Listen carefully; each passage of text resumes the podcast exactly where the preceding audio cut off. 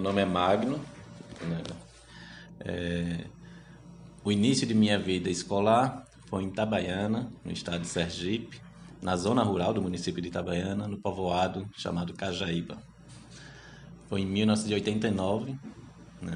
Iniciei tardiamente, nasci em 81, mas comecei a estudar em 89. É, em uma escola rural, né? Escola Rural Cajaíba. E o início de minha trajetória escolar, né? essa escola tinha apenas três salas, algumas das, algumas das turmas juntavam, por exemplo, é, terceira e quarta série eram na mesma sala, uma sala para a primeira, outra sala para a segunda, e terceira e quarta série era à tarde. E as aulas da manhã tinha a turma da primeira fraca, a turma da primeira forte e a, a segunda série. Então eu iniciei na estudando né, as séries iniciais na primeira fraca e a lembrança que mais forte que eu tenho né, são das carteiras né, gigantescas com, para receber até seis alunos. Né? A minha turma tinha mais aproximadamente 70 alunos. Nossa. E um elemento que chama a atenção é exatamente da disciplina. Né?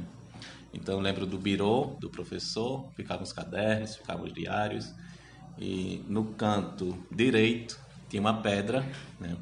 uma pedra oval, né? bem lisinha, e que quando nós olhávamos, queríamos ir ao banheiro, nós olhávamos para o birô, se a pedra tivesse no birô, nós poderíamos levantar, pedir licença, pegava a pedra e já saía. Então a pedra era é, a presença da pedra era exatamente da possibilidade de sair ou para tomar água ou para ir ao banheiro. Então a pedra teve um papel tinha um papel disciplinador no qual a gente ia entender a própria dinâmica da escola e da sala de aula principalmente a partir da, da presença ou da ausência. Você viu a, a, essa pedra em alguma outra instituição que você é, estudou ou que você frequentou ou é só essa só estava em Itabaiana? É, no mestrado eu estudei os grupos escolares e eu vi, encontrei algumas narrativas sobre a pedra, a presença da pedra. E aí foi quando eu voltei, eu digo, ah, eu quando estudei tinha essa pedra, né? Mas isso foi principalmente é, na escola, né?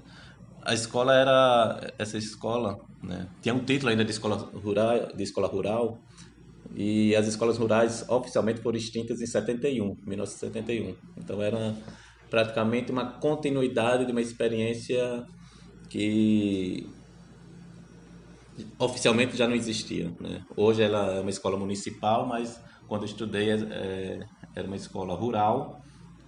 Material didático, né? o livro didático era voltado para a população rural, então falava do cotidiano. Tinham várias imagens, por exemplo, com estereótipos de crianças, né? crianças assim com Aquele estereótipo, barriga da perna fininha, né? Então braço fininho. E um material didático assim que de todo o material que eu utilizei, preservei durante muito tempo, mas o único que eu fiz questão de preservar foi esse. É esse livro, o primeiro livro escolar que eu tive, que tratava de, era voltado para a alfabetização, mas uma alfabetização que inseria a partir do o aluno a partir do seu cotidiano. Que é um pouco da dinâmica de Paulo Freire. Exatamente. Então é um resquício dessa dinâmica Sim, sim, mas uma dinâmica de Paulo Freire, mas é, com uma leitura pensada porque não estava vivenciando na zona rural. Né? É uma leitura extremamente preconceituosa. Né? É, é o olhar externo. Então, o olhar que mostra mais do que a zona rural, mostrava a ideia do matuto de como é, era enxergada essa, zona. Como a, a cidade via a zona Você acha que essa forma de, de enxergar o seu meio impactou alguma forma na sua formação? Sim, com certeza. Quando é, ingressei no curso de História, né, em 2001, o meu sonho era seguir minha trajetória profissional pelo mesmo itinerário que da minha vida educacional. Então eu, eu sonhava em começar minha vida é, minha trajetória docente exatamente na escola que eu tinha estudado, o que não ocorreu, né? Então, então eu, eu imaginei uma trajetória e acabei tendo fui trabalhar em outros municípios, né? Mas eu queria essa, exatamente tentar seguir, né? estudar na escola rural ensinar na escola rural, depois eu fui estudar no Colégio Estadual Murilo Braga. Né? Eu fiz do, do antigo, da antiga quinta série até a conclusão do ensino médio. Era na mesma cidade? Na cidade. Na mesma cidade, mas é muito distante, 18 quilômetros. Então, as minhas aulas começavam uma e meia, né? isso foi em 94, eu saí de casa às 10 e meia, no caminhão para de Arara. Eu era o primeiro aluno a ser pego, então passava por todos os povoados, os ah. 17 povoados, e acatando os alunos até levar.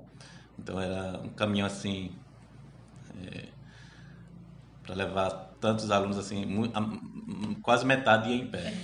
É, eu agradeço pela participação e pela contribuição nessa conversa. Tá, muito Obrigada. obrigado e parabéns pela pesquisa. Nem doeu, tá?